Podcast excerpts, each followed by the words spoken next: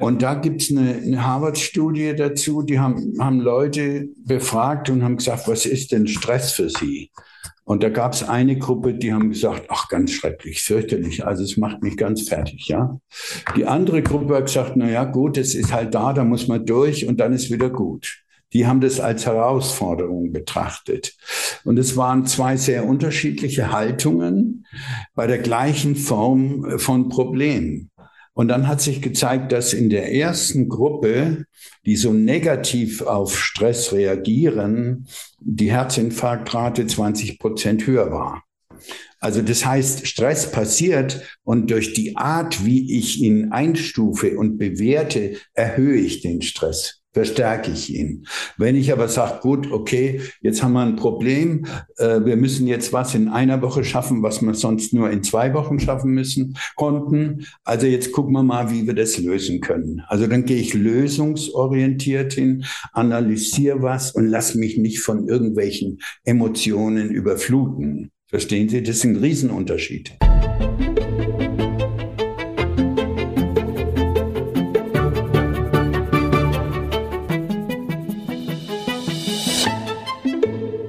Mein heutiger Gast ist Arzt, genauer gesagt Internist und in seiner eigenen Praxis spezialisiert auf die Behandlung chronischer Erkrankungen wie zum Beispiel CFS, also das chronische Fatigue-Syndrom, Fibromyalgie oder auch Fälle von Long-Covid sowie Stresserkrankungen. Er ist eine absolute Koryphäe im Bereich der Stressmedizin und auch Genetik und Epigenetik. Ich habe monatelang auf diesen Interviewtermin hingefiebert, denn nicht umsonst sind seine Vorträge, Seminare und vor allen Dingen auch Fachfortbildung immer restlos ausgebucht. Außerdem ist er der medizinische Leiter der Firma McMind, einem Anbieter für Gentests. Die Tests, die dort angeboten werden, sind genau die 14 Gene, die Dr. Kersten, also mein heutiger Gast, in seiner Praxis standardmäßig bei seinen Patienten testet. Wir sprechen heute über seine Arbeit über seine Praxis, über seine Erfahrung, über Stressmedizin und selbstverständlich über den Einfluss von Genetik und Epigenetik auf unsere Gesundheit. Es wird also eine absolut spannende Folge, auf die ich mich selbst sehr, sehr freue. Aber eine Sache noch, bevor ich euch jetzt in die Folge entlasse. Ich darf sehr stolz und absolut freudig verkünden, dass es ab sofort eine Kooperation mit MacMind gibt. Mir hat der Gentest letztes Jahr so unheimlich viel gebracht, dass ich jetzt sehr, sehr happy bin, euch im Rahmen dieser Zusammenarbeit eine Ermäßigung für eben diese Tests ermöglichen kann. Den Link und Code findet ihr in den Show Notes und jetzt ganz viel Spaß mit der Folge. Dr. Kersten, wie schön, dass Sie da sind. Herzlich willkommen nochmal. Bevor wir in unsere äh, Themen springen heute, gibt es eine Frage, die ich jedem Gast, der zum ersten Mal da ist, ähm, einmal stelle. Und ich glaube, die Antwort hat mich noch nie so interessiert wie heute. Was ist denn Ihre persönliche Definition von Gesundheit? Ja, das ist nicht so ganz einfach, äh, weil die meisten Leute fühlen sich ja gesund und merken gar nicht so, was schon im Hintergrund äh, schwelt, äh, ohne dass Symptome da sind. Und sagen wir mal, die WHO hat es so definiert, dass wir uns eben körperlich, mental und auch seelisch gut fühlen. Ne? Das also ist ein Gefühl, wenn Sie so wollen. Und auf das wird ja überhaupt nicht eingegangen. Mir geht es eigentlich bei dem Be Begriff Gesundheit viel mehr darum, äh, dass ich am liebsten hätte, ähm, nicht jemand, der nur sagt, ich bin gesund und in zwei Jahren hat er einen Herzinfarkt, sondern dass ich eher ähm, präventiv arbeiten würde. Ich habe äh, etwa Ende der 90er als Internist war ich ziemlich frustriert, weil ich dann zu der Erkenntnis kam, dass wir eigentlich nie heilen können. Gesund machen, jemand, äh, das funktioniert in dem System so gut wie fast nie, außer bei Kleinigkeiten, äh, sondern wir verwalten Symptome. Ein Bluthochdruck, ein Diabetes, ähm, Kopfschmerzen, Schlafstörungen, alles wird verwaltet, Tabletten werden aufgeschrieben, aber niemand fragt nach den Hintergründen. Äh, das war mir damals bewusst und ich habe, äh, ja, ich war regelrecht frustriert, kann man sagen. Und dann kam ich zu der äh, Idee, wenn das schon nicht geht, dann müssen wir uns eigentlich darum kümmern, dass wir diese Krankheiten verhindern können.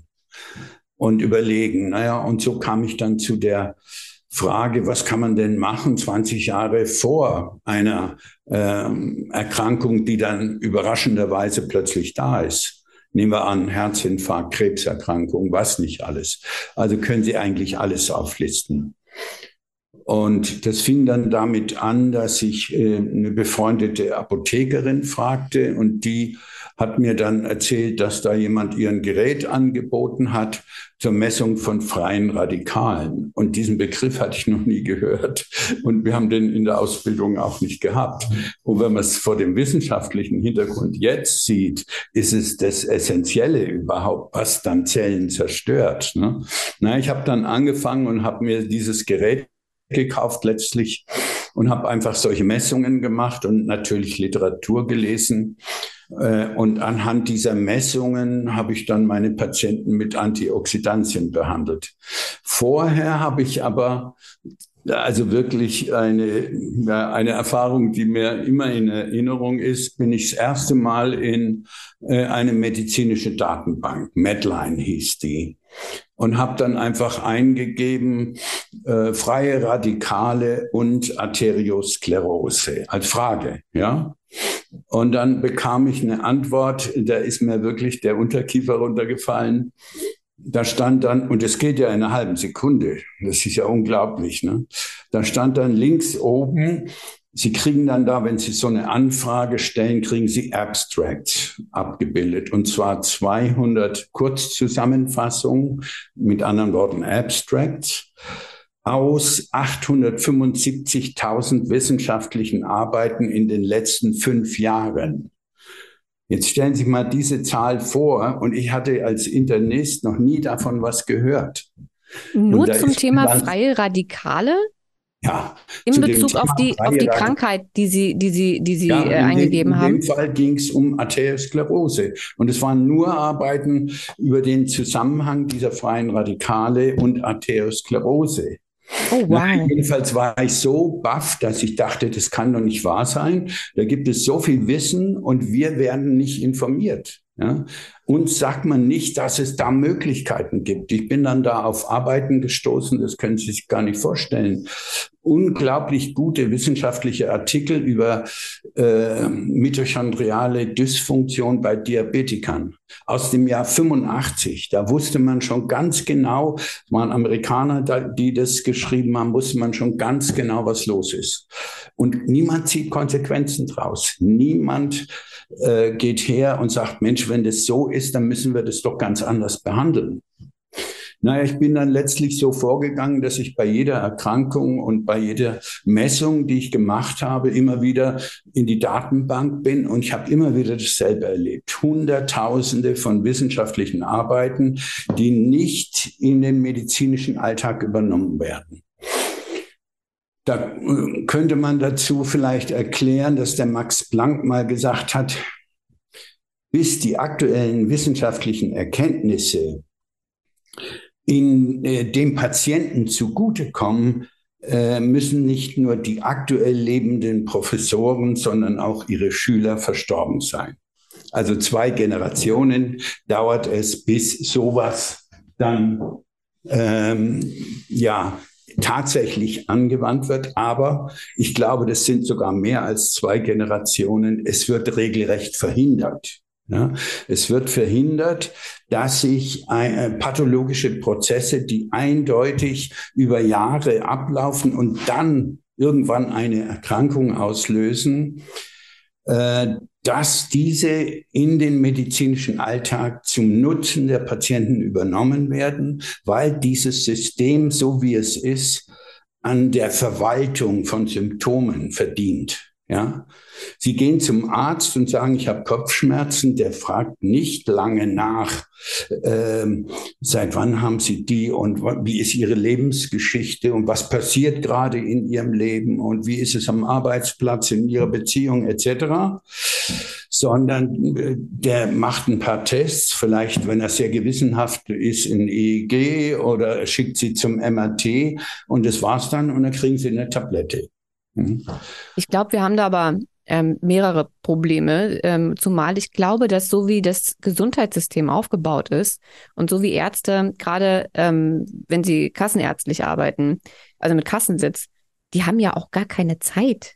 Also da, das, das, das, also sie werden dafür auch nicht bezahlt, länger als sieben Minuten mit einem Patienten zu verbringen. Wenn ich zu meiner Hausärztin gehe, weil ich Blut abnehmen möchte zum Beispiel, dann sitzen da teilweise 25 Leute ähm, das Wartezimmer ist komplett voll, dann stehen noch Leute im Flur und die muss sie alle abarbeiten vor der Mittagspause. Ja. Und äh, also da frage ich mich immer, wie, wie gut kann denn dann auch wirklich behandelt werden? Außer, so wie Sie es gerade gesagt haben, es kommt jemand, sagt, ich habe Kopfschmerzen und bekommt dann das Medikament dafür, dass die Kopfschmerzen ja. besser werden. Ja. Ähm, und ich habe das Gefühl, und ich arbeite ja jetzt schon seit sehr, sehr langer Zeit in diesem Bereich und spreche mit super vielen Ärzten und eben auch mit ähm, selbst Betroffenen, dass viele Betroffene auch nur eine schnelle Lösung haben wollen.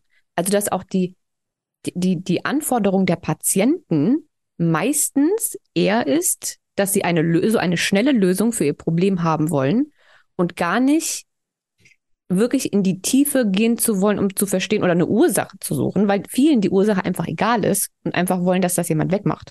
Ja, okay. Aber die Leute haben ja dann auch kein Defizit. Die sind zufrieden mit einem Rezept, was man ihnen in die Hand drückt. Ich habe mal einen Kollegen vertreten, der so eine Praxis hat, während ich damals schon anders gearbeitet habe, mit den Leuten gesprochen habe. Und dann kamen die zu mir und die haben mich richtig dumm angeguckt, wenn ich sie gefragt habe, wie es ihnen geht, wie sie leben, was sie machen. Ne, die wollten eigentlich nur ein Rezept, mehr nicht. Also mit, um die geht's ja auch gar nicht. Mhm. Äh, die leben ihr Leben und wenn sie dann irgendwann mit dem Herzinfarkt das beenden, na, dann war's das. Die machen sich keine Gedanken, das ist richtig. Äh, aber wenn ich in meine Praxis jetzt gucke, ähm, wo ich ja schwerpunktmäßig so, sagen wir mal, Stresskrankheiten, Erschöpfungssyndrome etc., Burnout und das, was man CFS nennt, ähm, was ich eigentlich als Stress- und Erschöpfungssyndrom betrachte. Äh, wenn, man, wenn man sich das anguckt, ja, dann sind die gesetzlich Versicherten, das macht etwa etwas mehr als die Hälfte meiner Patienten aus, die haben alle im Durchschnitt schon 30 Arztkontakte äh, Kontakte gehabt und äh, die beiden Rekordpatientinnen 60. Ne? Also das heißt, die gehen von Arzt zu Arzt und hören dann, dass sie gesund sind, dass nichts ist. Und dann kommt noch der Ratschlag, naja gut, dann gehen Sie mal äh, zum Psychiater und oder ich schicke Sie in die psychosomatische Klinik und so. Und die kommen keinen Schritt voran. Und ja, sind in Deutschland, die leiden darunter, die leiden, dass man sie nicht ernst nimmt und dass man ihnen unterstellt, sie würden nur simulieren und sie sollen doch jetzt endlich mal was machen und so weiter. Also dieser Zustand, der ist begründet in der Reduktion des äh, Systems auf Symptomverwaltung und äh, wurde noch verschlimmert durch die sogenannten Gesundheitsreformen die man so Ende der 90er, Anfang 2000er eingeführt hat. Das heißt, davor konnte ich noch als Kassenarzt, der ich damals ja noch war, äh, konnte ich tatsächlich mit jemandem eine halbe Stunde reden und ich konnte das abrechnen. Und wenn ich dann gesagt habe, wir machen Belastungs-EKG und eine Lungenfunktion und so weiter, dann konnte ich diese einzelnen Leistungen abrechnen. Ja.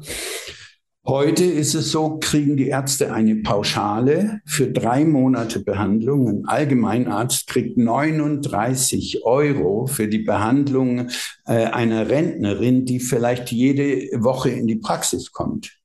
Und dabei kommt natürlich äh, nichts raus, weil, wie Sie schon gesagt haben, äh, der Hausarzt die Zeit gar nicht mehr hat. Ja, und interessanterweise ich habe damals so vielleicht vor fünf, sechs Jahren mal äh, einen Artikel gelesen, hat man eine Umfrage unter Medizinstudenten gemacht äh, und haben 70 Prozent gesagt, sie gehen ins Ausland. 70 Prozent. Äh, die haben schon begriffen, wie das System ist. Viele Ärzte kriegen ihre Praxen nicht mehr los, weil keiner hat Lust, sich kaputt zu schuften. Und insofern äh, sind das jetzt zwei Faktoren. Man kann den Ärzten dann sagen, ja, ihr könnt ja gar nicht anders, das ist richtig. Aber damals, als diese Reformen in Anführungszeichen, die ja gar keine waren, das war eine Zusammenstreichung von Streichen von medizinischer Leistung. Und den Leuten hat man immer vorgegaukelt, ihr bekommt alles, was notwendig ist. Das ist ja ein völliger Unsinn. Die Leute kommen rein, drei Minuten, vier Minuten und der nächste. Anders können äh, Ärzte ihre Praxen gar nicht mehr am Leben erhalten. Die sind da in äh, eine Zwangssituation äh, gekommen, die sie natürlich auch selber mit zu verantworten haben. Denn als es damals losging, äh, wollte man so solidarisch einfach die Kassenzulassung zurückgeben. Und da waren halt viele Angsthasen dabei, die, die äh, gedacht haben, jetzt bricht alles zusammen, die haben nicht mitgemacht. Und deswegen hat es keine Solidarität unter den Ärzten gegeben. Und deswegen ist diese Reform so geworden, wie sie jetzt eben sich zeigt. Inkompetenz, Gleichgültigkeit, keine Lust und das Interessante daran, äh, die Burnout-Rate unter den Ärzten ist extrem hoch. Sie ist zwischen 30 und 50 Prozent je nach Fachgebiet. Das heißt, die ackern und ackern sind frustriert, sind richtig frustriert. Und äh, das ist diesem System geschuldet. Und nach außen tut man so, das sei alles okay. Also das zu dem System, da sollten wir uns vielleicht nicht zu lange bei ja. aus, aufhalten. Äh, was man aber, was man aber sagen kann, ist, dass ähm, man mit chronischen Krankheiten, und das war ja das, worauf Sie auch schon eingegangen sind, eben, ähm, wirklich ein Problem hat, ein, ein Arzt zu finden, der einem wirklich hilft. Dass Sie gerade, ähm, Sie sind ja in Ihrer Praxis, ähm, ich möchte mal spezialisiert, äh, spezialisiert sagen, auf die Fälle, die das größte Problem haben, wenn sie auf der Suche sind nach Ärzten und eigentlich auch auf die Fälle, bei denen viele, viele Ärzte eher, hm, ich würde sagen, wegrennen wollen, weil sie eben schwierig sind in der Diagnostik und auch in der Unterstützung, zumindest in den Augen von sehr vielen anderen Ärzten. Ich kenne sehr, sehr viele, die ähm, gerade wenn es um Thema ähm, Themen geht wie CFS, also äh, chronisches Erschöpfungssyndrom oder jetzt auch ähm, Post-Covid, äh, Long, nee, Long-Covid heißt, ne? Long-Covid, ähm, das, oder alle möglichen Stresserkrankungen und alles, was irgendwie chronisch ist, das ist für Ärzte, für viele Ärzte sehr, sehr schwierig und langwierig und manchmal wissen sie auch nicht so richtig, wo sie da was anfangen sollen. Gerade CFS ist eine Erkrankung. Ähm, ich habe mit vielen, vielen Betroffenen schon gesprochen, die dann einfach ich, möchte, ich möchte nicht mehr sagen, alleine gelassen werden, aber es ist schon eher ein, da kann man jetzt halt nichts machen. Ist halt jetzt eine chronische Erkrankung. Wir können jetzt irgendwie ähm, an den Symptomen, also etwas dafür tun, dass die Symptome besser werden, aber mehr geht nicht. Ja. Jetzt sind Sie in Ihrer Praxis darauf spezialisiert, solchen Menschen zu helfen. Warum hm. genau diese Erkrankungen? Warum sind Sie einer der wenigen, der sagen, nö, mache ich? Und nee. wie, wie gehen Sie in Ihrer Praxis anders vor, als es andere machen? Also wenn man das zu der Entwicklung noch mal kurz weiter sagen will. Ich hatte damals ja angefangen mit den freien Radikalen und dann habe ich festgestellt, dass unheimlich viele Erkrankungen damit verknüpft sind. Äh, und da diese Radikale erst in erster Linie in Mitochondrien gebildet werden in der Zelle, habe ich mich eben mit Mitochondrien beschäftigt und da Literatur gelesen und äh, war dann so auf dem Trip, äh, dass die Müdigkeit von, äh, und die Leistungsminderung vieler Leute eben mit Mitochondrien zu tun hat. Und äh, ich habe dann 2008 meine Privatpraxis aufgemacht hier in Bamberg. Vorher war ich im Badischen in der Nähe von Freiburg als Kassenarzt niedergelassen. Und ich habe die Kassenzulassung zurückgegeben, beziehungsweise das einem Kollegen übergeben, der das gekauft hat. Und dann habe ich angefangen und äh, dann kamen so einzelne Patienten, ja, äh, mit so Müdigkeitserscheinungen. Und ich dachte, das muss man denen doch mal erklären. Das ist ja so kompliziert mit Mitochondrien und wie macht man denn das, ja? Und dann habe ich eine, auf, eine lange Zusammenfassung geschrieben, damit die eine Ahnung hatten, worum wir, worüber wir reden, ne? Mitochondrien. Und als ich dann, äh, dann war das eine Zusammenfassung von zehn Seiten oder was. Und dann habe ich eines Sonntags gedacht, naja, eigentlich könntest du das doch vielleicht mal sogar veröffentlichen. Ich hatte ja noch nie an sowas gedacht, auch nie sowas gemacht. Aber ich könnte ja mal bei einer Zeitschrift nachfragen.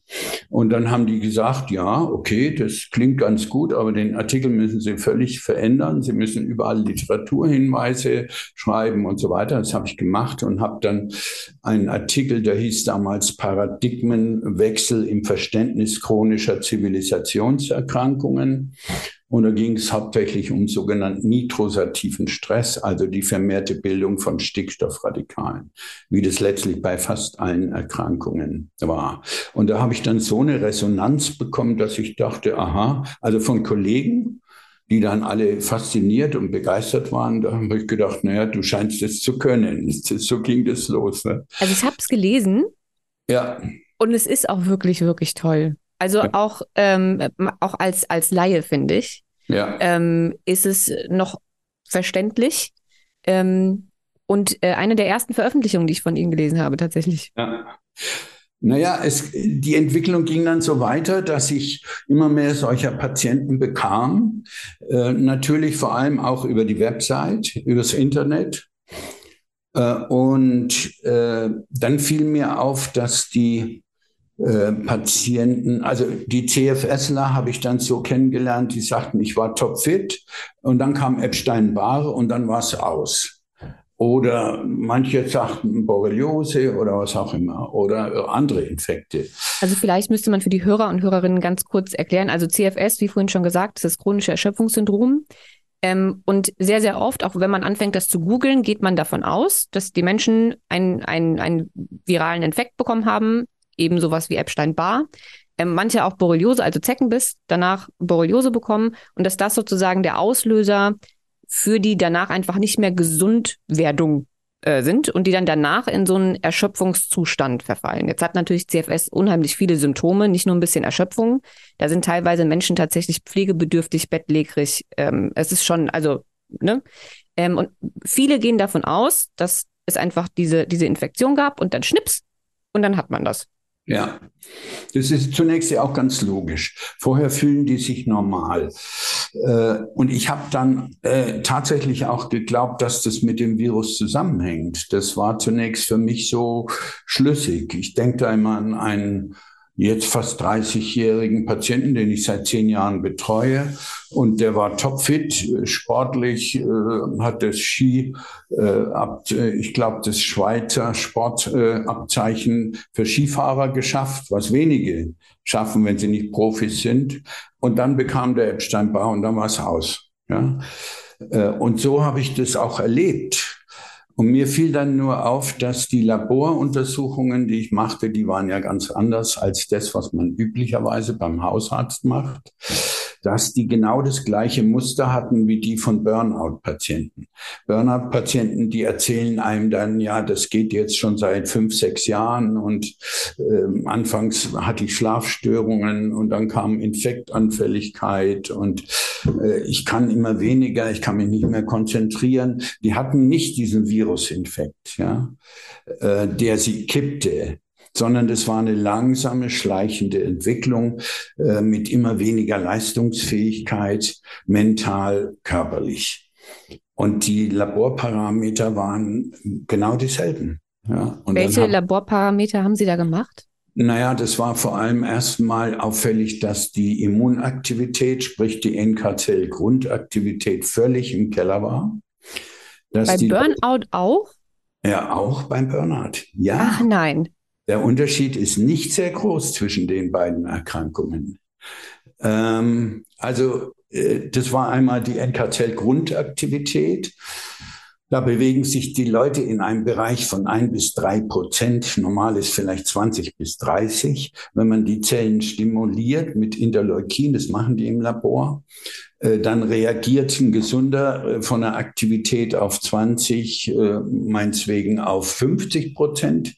Und die Kranken, die haben zwei Prozent und nach Stimulation vier Prozent. Das heißt, die Zellen reagieren gar nicht mehr. Also das war mal schon sehr auffällig. Äh, dann die ganzen oxidativen Parameter, die eben oxidativen Stress zeigen. Da gibt es ja sowas wie oxidiertes LDL, Cholesterin, Lipidperoxide, DNS-Oxidation. Die zeigen einfach, im Körper sind sehr viele Radikale aktiv und der Körper kann sich nicht mehr wehren dagegen.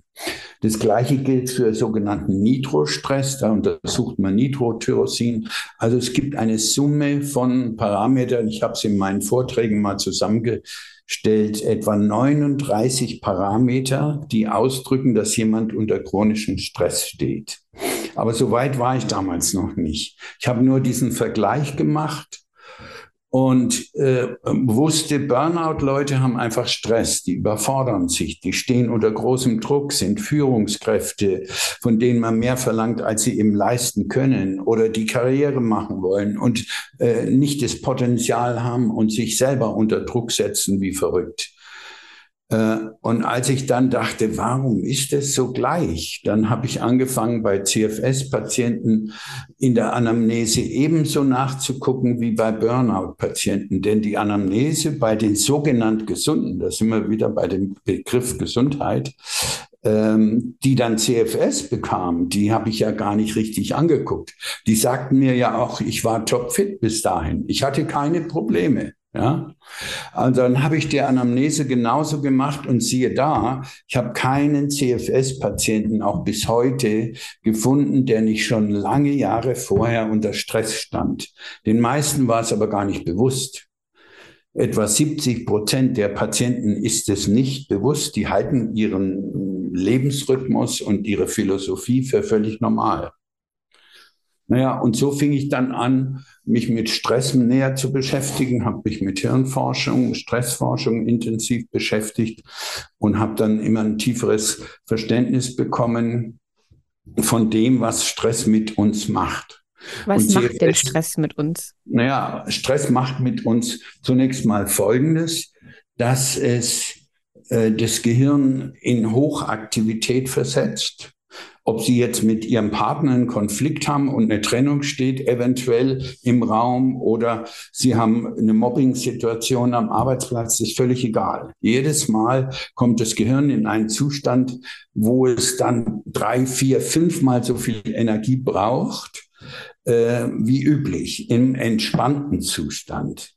Und jetzt beginnt diese ganze Kaskade. Das Gehirn kann sich nur mit Energie versorgen durch Aktivierung des Stresssystems. Das ist einmal das sympathische Nervensystem, was dann für Adrenalinausschüttung sorgt, alle Zellen äh, aktiviert. Und äh, dann die, ähm, die hormonelle Achse, das heißt Cortisolausschüttung, da haben sie überhöhte Cortisolwerte. Und äh, die beiden Hormone, die sorgen jetzt für Energiebeschaffung äh, fürs Gehirn. Das heißt, es wird im Körper Zucker mobilisiert. Ähm, die Leber produziert mehr Zucker durch Einfluss von Cortisol. Und das alles wird Richtung Gehirn geleitet. Und das kann man sehr schön lernen und nachvollziehen, äh, wenn man das Buch liest, Das egoistische Gehirn von Achim Peters. Das ist ein Stressforscher und Diabetologe und Endokrinologe an der Universität Lübeck. Und der hat diese Forschung entscheidend mit, äh, ja, vorangetrieben, zusammen mit 18 äh, anderen internationalen Professoren. Also wenn man das liest, dann weiß man, was Stress ist. Und wenn man jetzt davon ausgeht, das Gehirn ist in diesem Zustand der dauernden Aktivierung, äh, nehmen wir mal an, Sie sind äh, zu Hause leistungsorientiert aufgewachsen und man guckt Sie schon schief an, wenn Sie mit einer 2 kommen, anstatt mit einer 1. Dann ist das purer Stress. Und viele der Betroffenen ähm, fordern das von sich selbst. Ja, sie wollen top sein. Sie wissen aber gar nicht, was da dahinter steckt, dass sie top sein wollen. Ne? Und sie haben total Angst vor Fehlern. Sie wollen perfekt sein. Äh, und schon das setzt die so unter Druck, dass das Gehirn in diese Verfassung kommt. Äh, jetzt muss man als nächstes verstehen, dass diese Stresskonstellation ja in der Evolution nannte man sie ja Kampf- und Fluchtreaktion. Und da war es dann auch tatsächlich ein Kampf. Da stand der Jäger dem Bären gegenüber äh, und da wusste der Jäger, jetzt geht es um Leben und Tod. Und äh, sein System hat massivst Hormone ausgeschüttet. Er war kräftiger, schneller, Blutdruck ging hoch, Puls ging hoch, äh, das Gehirn arbeitete viel äh, schneller als üblich. Und insofern hat er es vielleicht geschafft, dann den Bären zu erledigen, oder er hat, äh, er ist geflohen und einen Baum hoch. Ne? Also so in etwa. Alles war aufs Überleben ausgerichtet. Und das war möglich, indem man gleichzeitig, und das ist physiologisch, das Immunsystem runterfährt. Da sparen Sie schon mal 20 Prozent Energie, denn das verbraucht etwa 20 Prozent am Tag. Äh, genauso wie ein ruhiges, gelassenes Gehirn. Ja? Weiterhin wurden die Hormone äh, runtergefahren, die Geschlechtshormone und dann die Innovation des Magen-Darm-Trakts. Damit hat man viel Energie eingespart. Und jetzt gehen wir zurück auf die heutige Zeit. Dieses die Reaktion, die, die, Stressreaktion ist immer noch die gleiche. Ne? Also alles, was Sie gerade erklärt haben, genau. passiert immer noch. Ist Nur immer noch sind wir ja dauergestresst. Genau. Ja. Und diese Reaktion ist für einen Kampf ausgerichtet. Vielleicht von zehn Minuten oder 20 oder was. Aber dann ist Schluss. Dann hat der Jäger sich entspannt.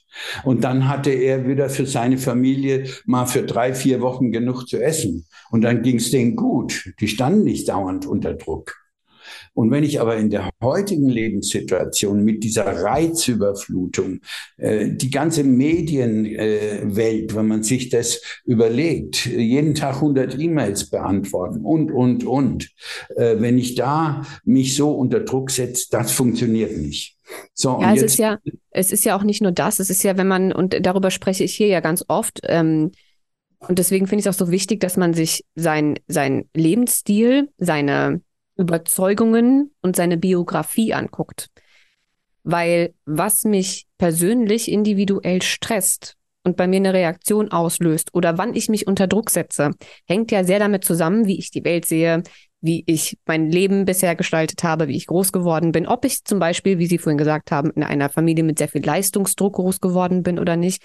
Also da spielt ja sehr, sehr viel meine eigene Wahrnehmung und auch meine eigene Biografie mit rein, was mich heute stresst und was nicht. Nebst natürlich einem, einem Lebensstil, der in dieser Gesellschaft normal ist, ne? dass wir viele Überstunden machen und so weiter. Das Richtig. haben wir, glaube ich, alle. Aber die ganzen Faktoren, die dazu noch stressen, ja. wie Konflikte mit meinem Partner führe beispielsweise oder ja. mit meiner Familie oder was auch immer, ähm, und wie ich ähm, Dinge wahrnehme und ob sie bei mir dazu führen, dass ich ähm, mich super gestresst fühle und mein Hirn einmal komplett durchdreht oder nicht, ähm, hängt ja auch sehr viel davon ab, wie ich damit umgehe. Ne? Also deswegen glaube ich, arbeiten auch Sie ähm, mit ihren, mit ihren Patienten auch immer die Biografie durch, beziehungsweise wissen ja. oder gucken darauf, dass die Psyche und die eigenen Verhaltensmuster schon auch einen sehr großen Einfluss darauf haben, wie es gesundheitlich so aussieht. Ja, das ist absolut richtig. Ich mache ja in meiner Praxis so kostenlose fern äh, telefonische Erstberatungen. Das sind so zehn Minuten etwa. Und dann erkläre ich den Leuten immer ja, was spielt denn eigentlich da eine Rolle, wenn man in so eine Situation kommt, äh, CFS zu haben, ja? Oder Long Covid, was ja dramatisch zunimmt, habe ich ganz viele Patienten.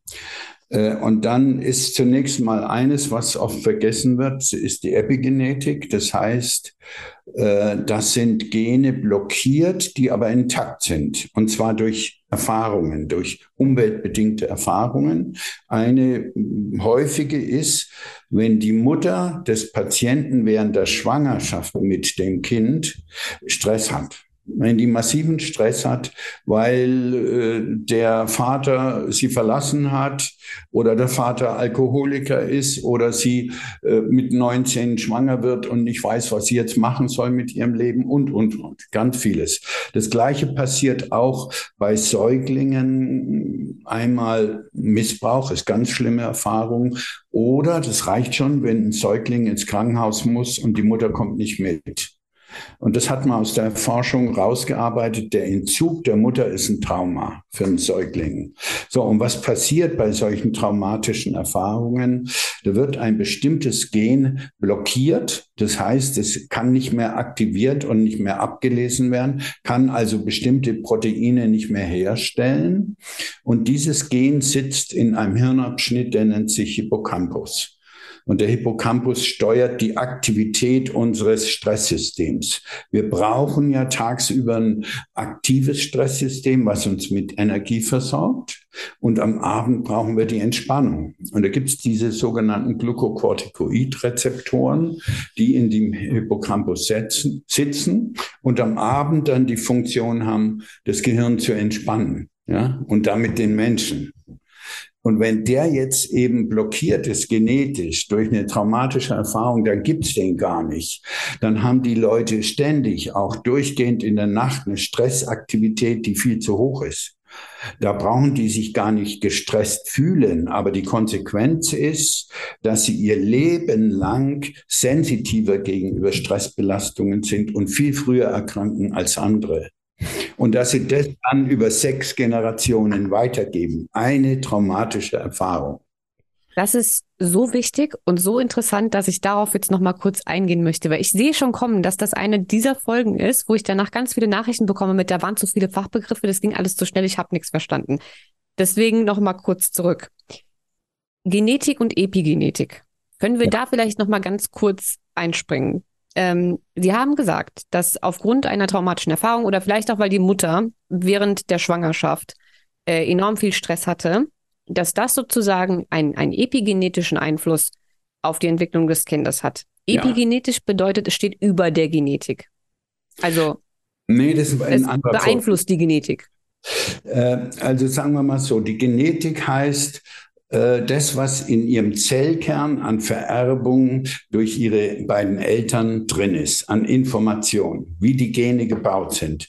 Und das haben die Urgroßeltern schon gehabt und die haben das dann weitergegeben an äh, die Großeltern, an ihre Eltern. Und jetzt haben sie eine Mixtur aus diesen gen genetischen ähm, Besonderheiten oder Variationen, die Mutter und Vater weitergeben. Das ist das, was sie dann ihren Kindern auch weitergeben.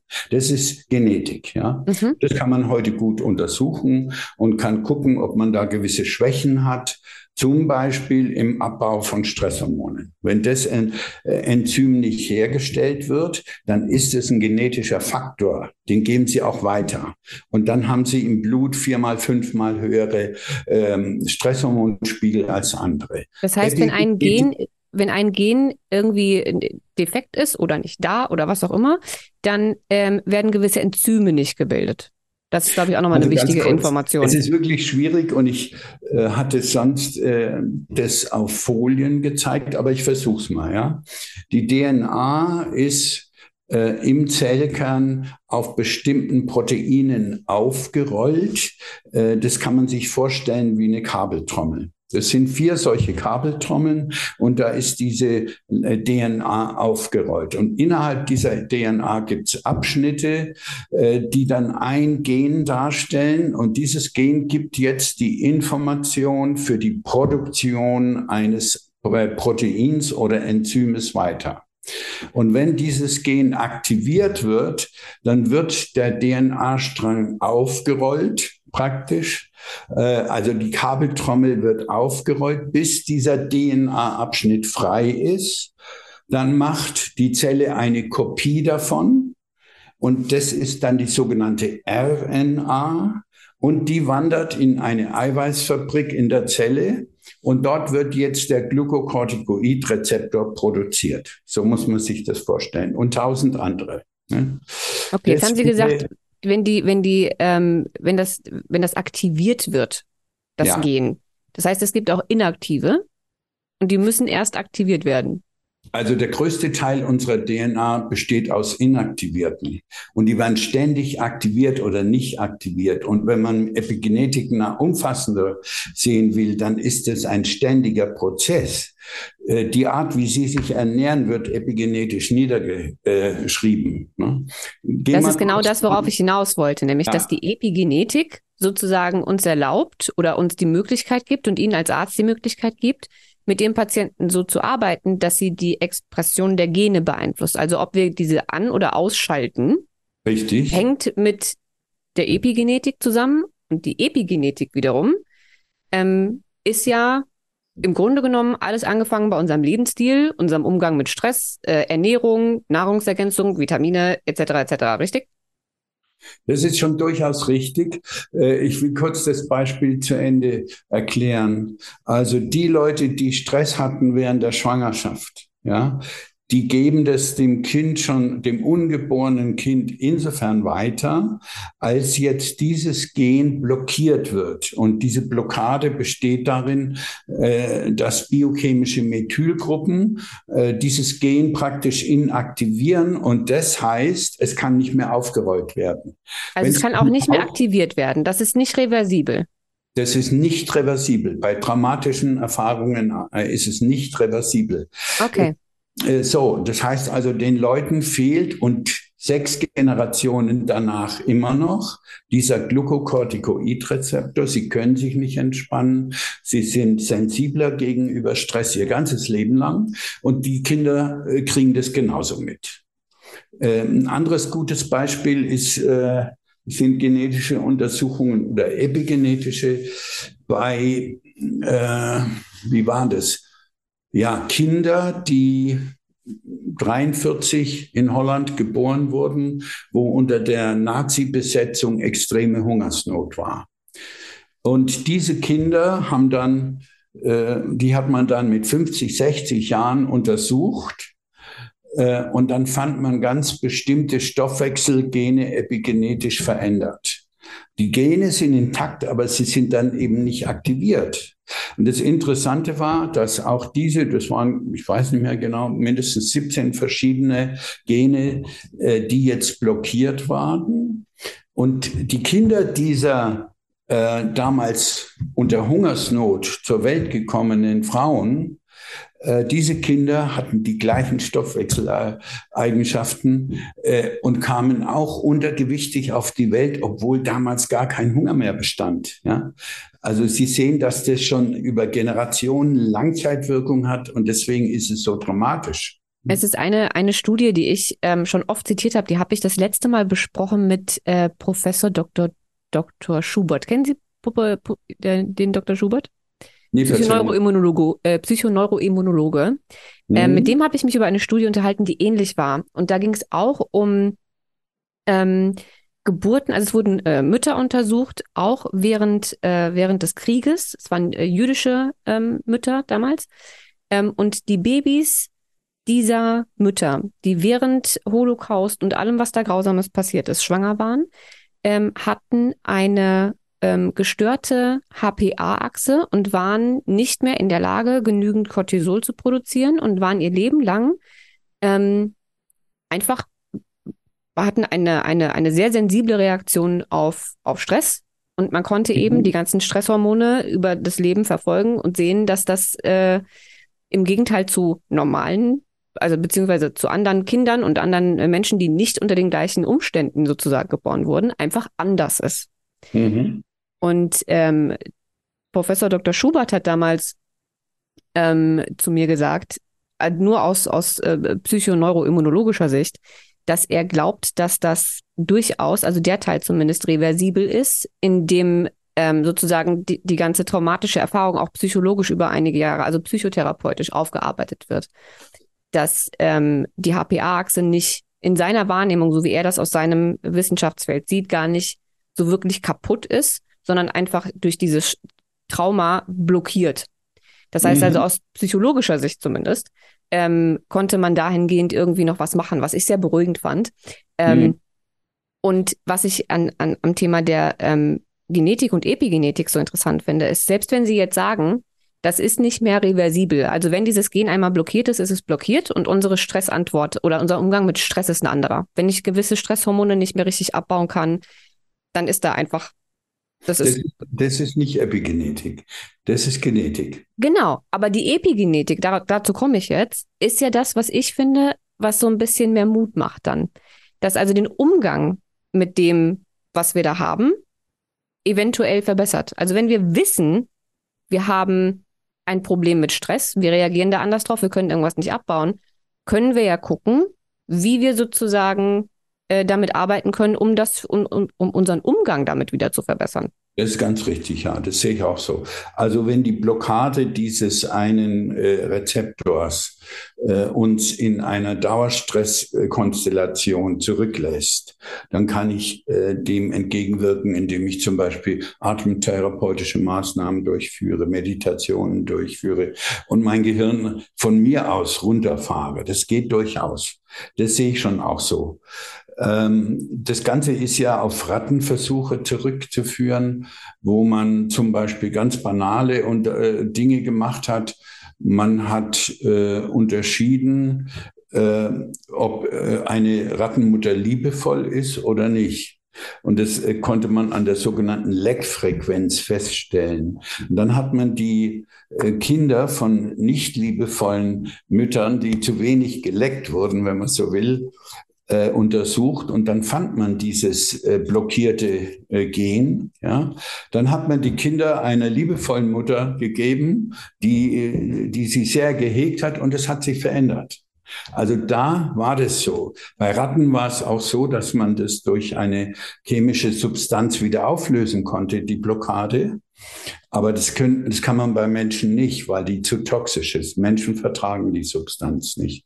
Also ich kann mir gut vorstellen, dass es Möglichkeiten gibt, das zu lösen. Äh, hier geht es ja jetzt erstmal darum, nur verständlich zu machen, warum erwischt es die einen und die anderen nicht. Ne? Und da ist einmal die Epigenetik ein Faktor, die kann man nur anamnestisch abfragen. Kann nur sagen, wie war das? Gab es da Stress während der Schwangerschaft? Waren sie im Krankenhaus und die Mutter war nicht dabei? Und solche Fragen halt. Und das äh, ist gar nicht so selten, dass man da positive Antworten bekommt. Ähm, das nächste ist das, was wir unter Verhaltensmustern angesprochen hatten. Äh, sprich, äh, erziehungsbedingte und gesellschaftlich bedingte Verhaltensmuster. Und das kann man mit einem Test sehr schön herausarbeiten.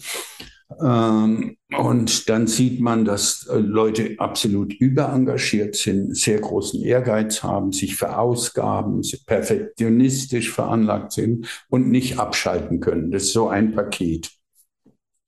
Dann gehört dazu, dass sie bei Fehlern sehr schnell re resignieren, weil Fehler dürfen sie ja nicht machen, wenn sie perfekt sein wollen. Und es setzt sie natürlich unter enormen Druck.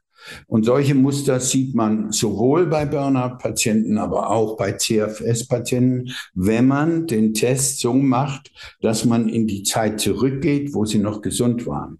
Und wo man dann sagt, bitte füllen Sie das doch mal in Erinnerung an die Zeit vor zehn Jahren aus, wo Sie vermeintlich ja völlig top gesund waren. Und dann sieht man, die haben ein Verhaltensmuster gehabt, ähm, was sie in die Situation reingeführt hat. Das ist der nächste Punkt. Also Vollgas, Vollgas, Vollgas, was auf Dauer ja nicht geht. Äh, und dann äh, passiert sowas. Und der dritte Punkt äh, ist dann die Genetik. Das heißt, wir haben da so ein Programm zusammengestellt, was nur stressspezifische Gene betrifft und nicht ein Gen, was eine Krankheit auslöst, sondern Stoffwechselgene wie Stresshormone abbauen können, äh, antioxidative Schutzenzyme, sind die aktiv oder nicht gegenüber vermehrter Radikalbildung unter Stress? Können die mich schützen oder sind die gar ausgefallen, was durchaus dramatisch sein kann in der Langzeitfolge? Und dann haben wir noch Entgiftungs- äh, Entgiftungsenzyme mit drin, weil das auch sehr verbreitet ist, dass die Leute nicht entgiften können. So, und diese äh, drei Komponenten, die muss man unbedingt abfragen, äh, damit die betroffenen Patienten verstehen, wie konnte es sein, dass ich sowas entwickelt habe. So eine Erschöpfungssituation. Ne? Ist es denn auch, ja. also wenn wir, wenn wir, wenn das Kind noch nicht in den Brunnen gefallen ist, also mal ganz kurz weg von den, von den CFF, äh, CFS-Patienten und hin zu Prävention. Wie wichtig finden Sie es denn, dass man sich, um lang gesund zu bleiben oder vielleicht auch, wenn man schon beginnend Symptome hat, es muss ja jetzt nicht ähm, so, ein, so ein Extremfall sein wie, wie CFS beispielsweise. Man kann ja auch viele, viele andere Symptome über viele Jahre entwickeln und sich einfach nicht wirklich gesund und fit fühlen. Ja. Wie wichtig finden Sie, dass man sich da mal die Genetik anguckt? Ja, also das ist natürlich so ein äh, Erfahrungsschatz, den ich selber gewonnen habe über die Jahre. Äh, ich habe dann mit zwei Genen angefangen äh, und später habe ich dann mal geguckt, was ist ein stressrelevant. Und dann habe ich dieses Programm mit 14 Genen entwickelt. Und da kann ich doch sagen, dass es bei jedem Patienten äh, irgendwelche Faktoren gibt, die äh, beschleunigend wirken. Ähm, nehmen wir mal an, die Unfähigkeit, Stresshormone abzubauen. Äh, das kann, äh, in der Genetik gibt es zwei äh, Formen oder sagen wir drei. Einmal spricht man von einem Wild-Typ, das ist die normale Struktur eines Gens.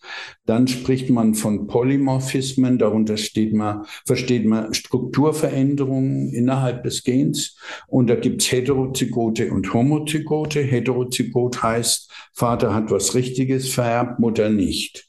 Äh, dann kommt eine Situation raus, wo das am Ende produzierte Enzym nur zu 50 Prozent aktiv ist. Aber es ist da. Homozygot heißt, beide Eltern haben das haben eine defekte Information weitergegeben und dann ist das Enzym überhaupt nicht mehr aktiv. Ne? Vielleicht nur fünf Prozent, zehn Prozent. Und das bedeutet für Leute, die unter Stress stehen, die haben extrem hohe Stresslevel, ganz hohe Noradrenalinspiegel im Blut, die können nicht richtig einschlafen, die sind in den ersten Phasen ihres Lebens anderen überlegen, weil das Gehirn viel schneller arbeitet mit viel Noradrenalin. Äh, aber dann kommt es eben zu einer zunehmenden Schädigung von Mitochondrien und so mit 30, 40 kriegen die halt einen Burnout. Äh, das ist so eine Situation. Das Dumme ist, dass diese Katecholamine oder Stresshormone äh, die Sauerstoff- und Stickstoffradikalbildung massiv erhöhen so dass ich dann praktisch durch diese rein hormonelle, genetisch bedingte Stresskonstellation äh, schneller krank werde durch solche Radikalbildungen. Und dann kann ich nachgucken, und es gibt nicht selten so eine Kombination, ich kann Stresshormone nicht abbauen und meine äh, Schutzenzyme sind nicht aktiv oder nur unzureichend. Schwierige Kombination. Wenn ich das jetzt früh weiß, ne, dann kann ich das kompensieren. Dann muss ich eben Antioxidantien nehmen. Ich muss mehr Sport machen, um Adrenalin abzubauen. Ähm, und ich muss äh, meditative Übungen machen. Also dem kann ich was entgegensetzen, wenn ich es frühzeitig weiß. Das Gleiche gilt für Entgiftungsstörungen. Die sind immerhin in 40 Prozent der Bevölkerung aktiv. Und das heißt, äh, wenn meine Leber diese Enzyme nicht richtig angelegt hat, kann ich nicht gut entgiften. Der Körper wird immer mehr verschlackt. Der lagert dann toxische Stoffe oder Medikamentenprodukte ein. Und es fördert enorm chronische Erkrankungen. Die Leute werden früher krank. Macht ja auch wieder Stress im Körper, ne? Also wenn, wenn ich, wenn ich voll bin von, von Stoffen, die ich ja. nicht entgiften kann, dann Richtig. hat das ja auch schon wieder einen Einfluss auf ja. mein, mein Stresslevel in meinem Körper, also rein biochemisch. Richtig. Ich fühle mich vielleicht nicht gestresst, aber es macht in meinem Körper Stress. Äh, wenn man den Stress vor allem darauf beziehen will, dass äh, vermehrt Radikale, ja. das nennt man dann oxidativen Stress gebildet werden, dann ist es so. Das passiert mit Schwermetallen, mit Umweltgiften, mit Medikamentenabbauprodukten. Ne? Da habe ich vermehrt solche Stoffe, die zellschädigend wirken. Also jetzt mal rein aus der präventiven Sicht. Wenn man es ganz radikal formuliert, müsste man solche Untersuchungen nach der Geburt machen. Und dann wäre es viel, viel billiger, viel, viel billiger. Und dann wüsste ich von vornherein, mein Kind braucht eine antioxidantienreiche Kost, äh, mein Kind braucht sportliche Aktivität äh, und ich muss gucken, dass ich ihn, dass ich es aus Stresssituationen möglichst raushalte, dass ich ihm beibringe, wie man mit Stress aktiv umgeht, wie man sich entspannt, etc. Äh, Wissen Sie, was ich mich gerade, was ich mich gerade frage? Was mir gerade so in den Kopf gekommen ist, als Sie erklärt haben, ähm, dass man, dass es äh, Menschen gibt, die aufgrund ihrer Genetik ähm, Stresshormone nicht richtig abbauen können. Ne? Sie hatten ja gesagt, ja. sehr, sehr hohe Noradrenalinwerte. Findet man das oft bei Menschen oder gerade bei Kindern vielleicht auch, mit die in Richtung ADS gehen? Ich habe mir gerade überlegt, dieses, dieses überdrehte, hyperaktive, Wenn ich, wenn, ich, wenn ich viel Stresshormone in meinem System habe, hängt das damit zusammen oder kann das damit zusammenhängen? Naja, es ist eigentlich eher seltener, sondern es ist eine Störung im Dopaminstoffwechsel. Und Dopamin ist ja ein Vorhormon der Katecholamine, aus dem ja. ja Katecholamine werden. Insofern kann das da, äh, sagen wir mal, verschwimmen. Ne? Mhm. Aber wenn ich mal so ein Beispiel bringen kann, ich hatte einen Kollegen, der selber Internist und Psychotherapeut war äh, und der schon wusste, wie er mit äh, inneren Dingen und Problemen und Konflikten umgeht. Und der bekam dann Parkinson und kam zu mir und die Parkinson-Patienten sind alle enorme Stresspatienten davor. Äh, bevor die Krankheit ausbricht. Und es fördert dann, wie gesagt, die Bildung von, von oxidativen Parametern, die Nervenzellen zerstören. So. Und bei dem kam das raus, dass der so einen homozygoten COMT-Polymorphismus hatte. COMT ist eine Abkürzung für dieses Enzym, was Stresshormone abbaut. Catechol-O-Methyltransferase heißt das. Und als das rauskam, sagte er, jetzt verstehe ich, warum ich mich mein ganzes Leben lang so unter Druck gefühlt hat, hatte und nie wusste, warum. Ja, die Leute fühlen sich immer angespannt, wie so ein Vulkan vor der Explosion, ungefähr so. Ne? Also das äh, hinterlässt schon typische Symptome die sind auch sehr impulsiv, die, die gehen mal in die Luft, ja. Und da, da ist einfach viel, zu viel Adrenalin im Spiel und die können das nicht abbauen. Sie wissen natürlich so, auch gar nicht, dass sie zu viel haben. Ich finde es so interessant, wie Sie das gerade beschrieben haben, weil das sehr ähm, gut nochmal unterstreicht, was ich immer sage, dass man Psyche und, und Körper nie trennen kann und dass Ganz es eben beide Seiten gibt, die sich gegenseitig beeinflussen. Wenn jetzt sogar ein Psychotherapeut, der sehr wahrscheinlich und Internist, also Psychotherapeut und Internist, der viel Wissen hat und der sich sehr wahrscheinlich auch schon mit allen möglichen inneren Themen beschäftigt hat, die eventuell Druck auslösen könnten ja. und versucht hat, ihr sein Leben lang rauszufinden, warum er sich ständig so fühlt und wahrscheinlich gedacht hat, ich habe doch aus psychotherapeutischer Sicht alles gemacht, ich bin meine Biografie durchgegangen, ich, alles gut, ja, und das Gefühl ist trotzdem da ja. dann kam das ja wahrscheinlich gar nicht durch die Psyche, sondern einfach durch dieses genetische Konstellation, ja. Ja, so und nur dadurch. Eben dadurch, ja. dass diese äh, Hormone ähm, auch unsere Psyche beeinflussen. Na, natürlich. Ne? Also dass dieses ständige Wechselspiel kommt da eigentlich ganz, ganz schön rüber. Das ist einfach ja. super interessant. Wobei ich immer meinen Patienten sage, das ist überhaupt nicht trennbar. Ja. Also ich, ich, ich trenne immer zwischen mental, also zwischen Gedanken, Emotionen und körperlichen Reaktionen. Mhm. Das sind so drei Felder für mich. Und ein Gedanke muss nicht unbedingt schon eine kranke Psyche machen, aber er löst sofort die Ausschüttung spezifischer Neurotransmitter aus und löst dann ein Gefühl aus. Ja, äh, zum Beispiel der Gedanke, der Kollege hat mich doch jetzt völlig übers Ohr gehauen und der intrigiert. Äh, und jetzt kommt Wut auf, ne, das Gefühl. Also der Gedanke, dieser Kollege äh, hintergeht mich und will mich fertig machen. So, und das ist ja nichts weiter als erstmal ein Gedanke. Und wenn ich mich dann von dem emotional steuern lasse, weil es einfach reaktiv ist, zack, dann äh, schütte ich Stresshormone aus und sofort in der Zelle passiert was.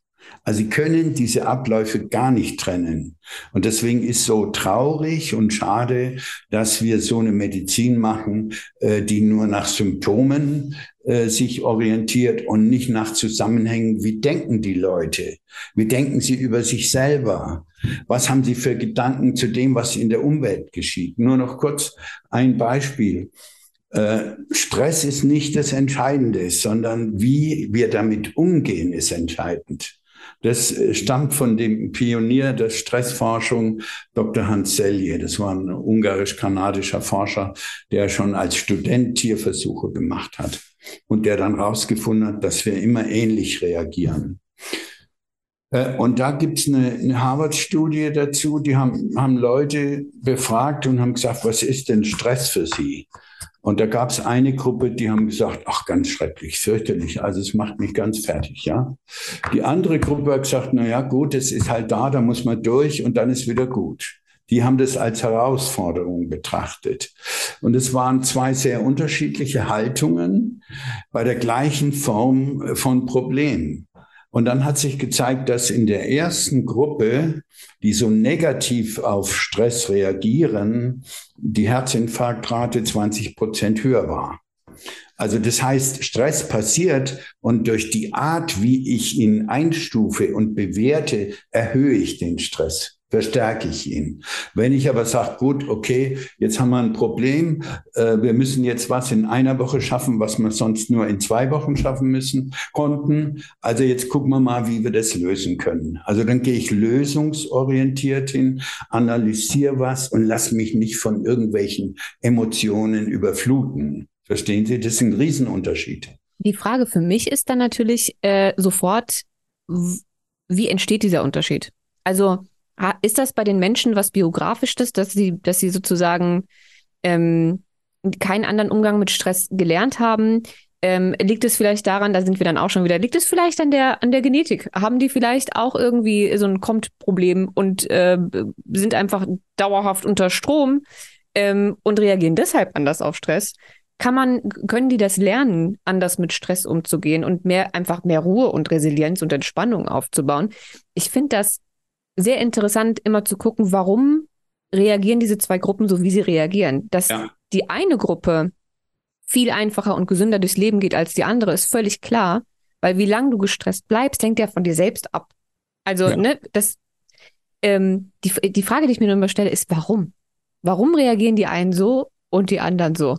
Ja, naja, äh, mir fällt dazu ein, dass es so eine Zwillingsforschung äh, und, hat man epigenetische Veränderungen untersucht und hat dann gesehen, dass die Zwillinge, die am Anfang die gleiche Epigenetik hatten, nach 50 Jahren eine ganz unterschiedliche hatten. Also ich glaube, die Wahnsinn. Art und Weise, wie jemand umgeht mit seinen Erfahrungen, das wird schon geprägt durch deine Umgebung. Na, nehmen wir mal an, es passiert was, ja, äh, ein Kind schmeißt ein, äh, eine Vase runter. Nehmen wir nur dieses banale Beispiel. Ja, dann kann die Mutter explodieren und sich eine Viertelstunde darüber aufhalten und du blöde Kuh und wie kannst du nicht aufpassen? Und das Kind äh, hat einen Schock. Ne? So, und, oder die andere sagt, ach du lieber Himmel, aber ist nicht so schlimm, komm, äh, wir, wir kehren das jetzt zusammen und dann gucken wir mal, ob wir eine neue kriegen. Ist ein ganz anderer Umgang. Mhm. Und sowas lernt, sowas prägt sich ein. Ne? Du darfst keine Fehler machen. Mein Gott, bloß nicht irgendwas runterschmeißen. Beim nächsten Mal, wenn das Kind, äh, kind irgendwas kaputt macht, wird es vertuschen, wird, wird sie Scherben nehmen und wegschmeißen und so tun, als wäre gar nichts, weil es solche Angst hat vor dieser Reaktion. Also Was ich, ich denke, dass Erziehung da eine Riesenrolle spielt. Ja, ja, glaube ich auch. Und was ich so interessant finde, ich habe mich äh, lange Zeit gefragt, gerade weil Sie auch Zwillinge angesprochen haben gerade, ähm, wenn Zwillinge sind ja erstmal ähm, nicht nur genetisch, also zumindest eineige, ne? Äh, nicht nur genetisch gleich, sondern sie haben ja auch erstmal die gleichen Eltern. Das ja. heißt also, wenn Zwillinge, eineige Zwillinge sich in so zwei verschiedene Richtungen entwickeln ähm, und dann die Epigenetik komplett eine andere ist und so weiter und so fort, dann frage ich mich immer, wie, wie, kann, wie kann das sein? Die hatten doch genau die gleichen Eltern, also eigentlich haben sie genau den gleichen Umgang mit Stress und die gleichen Reaktionen der Mutter und so weiter und so fort. Wie kann das so verschieden sein? Und dann hat ähm, Dr. Gabor Mate, also auch ein, ein Stressforscher, ähm, Psychoneuroimmunologe, Internist, Psychologe und so, der hat was sehr Interessantes gesagt, was so viel Sinn macht. Ähm, und zwar hat er gesagt, kein Kind hat oder keine Geschwister haben jemals die gleichen Eltern. Richtig. Auch nicht Zwillinge. Weil jede Mutter mit jedem Kind individuell, um, ohne dass sie es merkt, auch wenn sie die Kinder alle gleich viel liebt und mit allen gleich umgehen möchte, wird sie niemals mit jedem Kind gleich umgehen. Das heißt also, auch die Zwillinge haben nicht die gleiche Mutter. Ja, das ist ganz richtig. Das fand ich so, das erklärt so viel. Ich habe äh, ein gutes Beispiel. Äh, ich hatte einen Freund und einen Klassenkamerad äh, und äh, in dieser Familie, der Vater war auch Arzt, gab es vier Kinder. Und die waren sowas von unterschiedlich, das kann man sich nicht vorstellen. Der erste, der älteste, der war überkorrekt zwanghaft, der wurde dann im Gesundheitsamt Arzt. Aber der war irgendwie gestört. Der zweite, Matthias dieser, das war ein, ein ja, der, der hatte Spaß am Leben. Der, der nahm das Leben ganz locker. Äh, der machte kein Abitur. Der ist mit mittlerer Reife da rausgegangen und später machte der Karriere als Prokurist. Und er hat immer nur das Leben genossen. Der dritte, das war mein Freund, der ist völlig gescheitert und äh, ist dann Alkoholiker geworden und frühzeitig gestorben. Und dann gab es noch einen Nachkömmling, eine Tochter, das war so, ja, so das Nesthäkchen vermeintlich, ja, die hat mit 16 Suizidversuch gemacht. Oh, wow. Also da können Sie mal sehen, wie ganz unterschiedlich und die waren im Wesen auch äh, total anders. Und da gibt es natürlich ganz viel Spekulatives und äh, es ist nicht eindeutig erklärt. Und ich kann mir vorstellen, dass wir einfach, wenn wir auf die Welt kommen, schon was mitbringen. Und es ist was absolut Individuelles und es ist nicht nur Genetik. Mhm. Und mehr will ich da gar nicht sagen. Also wir, wir sind jetzt schon ziemlich, äh, also ich habe Zeit, wir können gerne weitersprechen. Wir können auch überlegen, ob wir nochmal ein, äh, ein zweites Interview machen und das noch ein bisschen äh, differenter ähm, erklären, weil ich habe so überlegt nach so einem Interview, die Leute kriegen ganz viel Information, aber wenig Konkretes. Was soll ich denn jetzt machen? Wie kann ich mir denn selbst helfen oder so? Ja. Und das könnten Sie ja mal überlegen, ob wir das irgendwann mal einen zweiten Teil machen und dann nochmal CFS und Burnout und Stress so ein bisschen weiter erklären. Wie kommt es zu Müdigkeit? Super, super gerne. Super gerne. Ähm, das Einzige, was ich jetzt vielleicht noch machen würde, ist ähm, nochmal, also beziehungsweise einfach auf die ähm, auf MacMind äh, hinweisen, ja. ähm, weil da sind wir nämlich beim Thema Selbsthilfe. Ähm, man kann seine Gene, zumindest ja. diese 14, ne, das, das, was ja. Sie auch mit Ihren Patienten machen, kann man bei McMind testen lassen. McMind ja. ist eine Firma, die sich äh, darauf spezialisiert hat, diese Gentests zu machen. Ähm, und die sind sozusagen der medizinische Kopf im Hintergrund. Ja. Ähm, und genau. da kann man sozusagen selbst online den Test bestellen, beziehungsweise hm. drei, drei Testpakete gibt's, ne? Ist richtig. Ähm, also McMind ist eigentlich gegründet als Unternehmen, was äh, medizinische Prävention anbietet. Und wir werden das jetzt innerhalb von sechs Wochen dann ergänzen auf äh, Untersuchung des autonomen Nervensystems, äh, Blutuntersuchungen, ähm, also Laborwerte, Genetik, autonomes Nervensystem, dann diesen äh, sogenannten AWEM-Test, der das Verhaltensmuster rausarbeitet. Äh, und wir, wir wollen den Leuten viele Möglichkeiten anbieten in einem frühen Stadium, ja, wo sie vielleicht erste Symptome haben, äh, dann nachzugucken, Mensch, was ist bei mir los? Weil der Hausarzt macht es nicht gibt es niemand, der das in dem Sinne macht. Und die Genetik, die kann man hier äh, buchen. Wir haben diese 14 Gene bei einem österreichischen Labor, lassen wir das untersuchen und da ist der Preis eben nur die Hälfte von dem, was man hier bei uns zahlt. Und die Genetiker sind häufig äh, ja keine Kliniker, die sind nicht erfahren mit äh, Patienten, sondern die haben das Gen und die gucken dann in der ähm, Literatur und Datenbank nach, was ist da bekannt. Und dann finden Sie da zufällig ja Kompolymorphismus, äh, häufiger Schizophrenie. Ja, das war ein Aspekt. Und deswegen sind die Befunde von denen manchmal schrecklich. Und wir, wir haben da eine eigene Befund. Äh, ähm, Auswertung entwickelt, äh, wo man den Leuten das wirklich auch mal gut erklärt. Die kriegen dann auch noch eine Abhandlung mit dazu, wo so genetische Begriffe nochmal erklärt werden.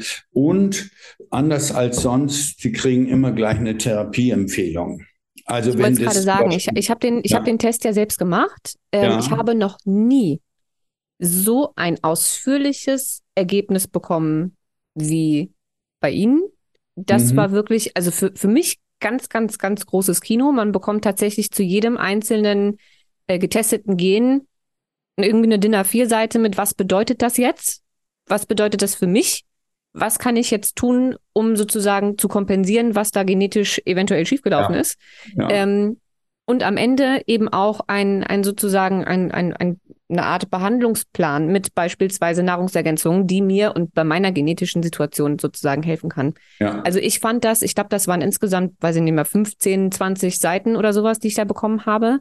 Ähm, und zwar nicht nur mit einfach irgendwie Werten und Buchstaben und Zahlen und dann weiß man nichts mit anzufangen, sondern mit wirklich einer unheimlich ausführlichen Erklärung, die ich für mich auch schon so unheimlich, unheimlich hilfreich fand. Mhm. Mhm.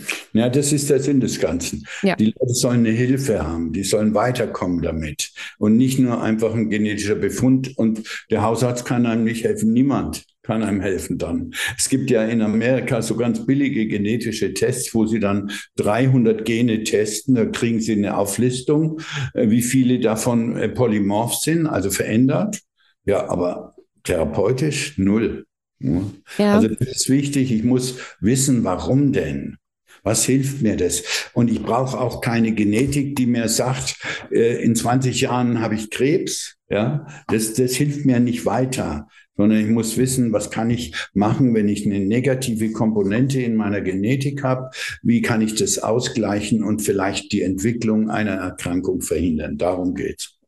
Ja, ähm, wir werden tatsächlich, ähm, beziehungsweise ich ähm, werde mit, mit MacMind äh, zusammenarbeiten. Das bedeutet, ihr ähm, bekommt, wenn ihr Lust habt, so einen Gentest zu machen, ähm, einen Rabatt. Ich äh, schreibe euch alle Informationen in die Show Notes und auch den Link zu MacMind. Ähm, ich habe MacMind auch schon vor dieser jetzt offiziellen Kooperation äh, empfohlen, seitdem ich den Test selbst gemacht habe. Ich habe nämlich davor auch geguckt, ähm, wo kann ich das machen. Ich habe das gar nicht so äh, nur aus präventiven Gründen gemacht, sondern tatsächlich, weil ähm, das mein Arzt und mein Labor ähm, mir gesagt haben, ich muss dringend meine Gene untersuchen lassen, weil meine Glutathion-S-Transferase ähm, Werte nicht so toll waren, also beziehungsweise so gut wie nicht vorhanden. Und dann bei dem Laborbefund dabei stand, bitte sofort Genetik überprüfen. Und ich gedacht habe, okay, dann sollten wir das jetzt vielleicht mal machen. Ähm, und dann habe ich bewusst nach einem Labor gesucht und habe auch die, die Sie eben erwähnt haben, äh, gesehen. Es gibt so relativ günstige, so für irgendwie 120 Euro, äh, 300 Gene. Und dann habe ich mir aber so Befund, also so ähm, Beispielbefunde angesehen und gedacht, ja gut, da kann ich ja mit, nichts mehr anfangen. Dann habe ich so eine gefühlt Excel-Tabelle von 300 Genen, deren Namen mir schon nichts sagen, weil das sind ja immer ganz witzige Zahlen- und Buchstabenkombinationen. Und dann weiß ich aber nicht, was ich damit jetzt anfangen soll. Ähm, und dann habe ich eben MacMind gefunden und da gesehen, was man da an Informationen bekommt und eben auch nur diese 14 sehr wichtigen. Weil diese 300, die bringen mir nichts, wenn ich eigentlich keinen wirklichen Vorteil daraus ziehen kann. Das war mhm. der Grund, warum ich mich äh, für MacMind entschieden hatte und warum ich dann auch so unheimlich ähm, happy mit, mit dieser Auswertung war. Ich kann übrigens auch jedem empfehlen, es gibt ähm, die Möglichkeit, äh, sich in so eine Art Newsletter äh, einzutragen und dann bekommt man wochenlang unfassbar viele Informationen äh, zu Stressmedizin, zu Genetik, zu allen möglichen, allen möglichen Sachen. Ich habe mir die E-Mails tatsächlich alle aufgehoben ähm, und, und ausgedruckt und auch da echt viel von mitbekommen. Das heißt also, ich ähm, schätze die Arbeit von MacMind und von Ihnen ähm, einfach unheimlich. Wirklich unheimlich. Mhm. Kann Voll. ich nur jedem empfehlen. Mhm. Okay, schön. Gut, dann würde ich sagen, machen wir für heute erstmal Schluss, nachdem wir jetzt wahrscheinlich ähm, so unheimlich viele Themen angeschnitten und sehr, sehr viele Informationen ähm, zur Verfügung gestellt haben, dass den meisten Menschen wahrscheinlich jetzt der Kopf braucht irgendwann. Ähm, ich da hoffe, dass Talent dazu. Ja, ich hoffe, dass, ähm, dass sehr, sehr viele äh, sich ähm, die ein oder andere Information mitnehmen konnten, die, die hilfreich war. Ich hoffe, dass sehr, sehr viele ähm, sich so einen Gentest ähm, mal anschauen und vielleicht kaufen und einfach ähm, Hilfestellung bekommen, wie sie gewisse Dinge einfach besser meistern können, vielleicht sogar auch Antworten finden ähm, auf, auf Symptome oder Dinge, die bisher irgendwie nicht so gelaufen sind. Ähm, und wir zwei, lieber Dr. Kersten, werden auf jeden Fall noch eine zweite Folge aufnehmen. Ähm, und äh, ich möchte mich ganz herzlich bedanken dafür, ja, dass Sie gerne. da waren. Hat mir Spaß gemacht. Mir auch. So, und wir hören uns alle in zwei Wochen wieder. Und bis dahin haltet alle die Ohren steif.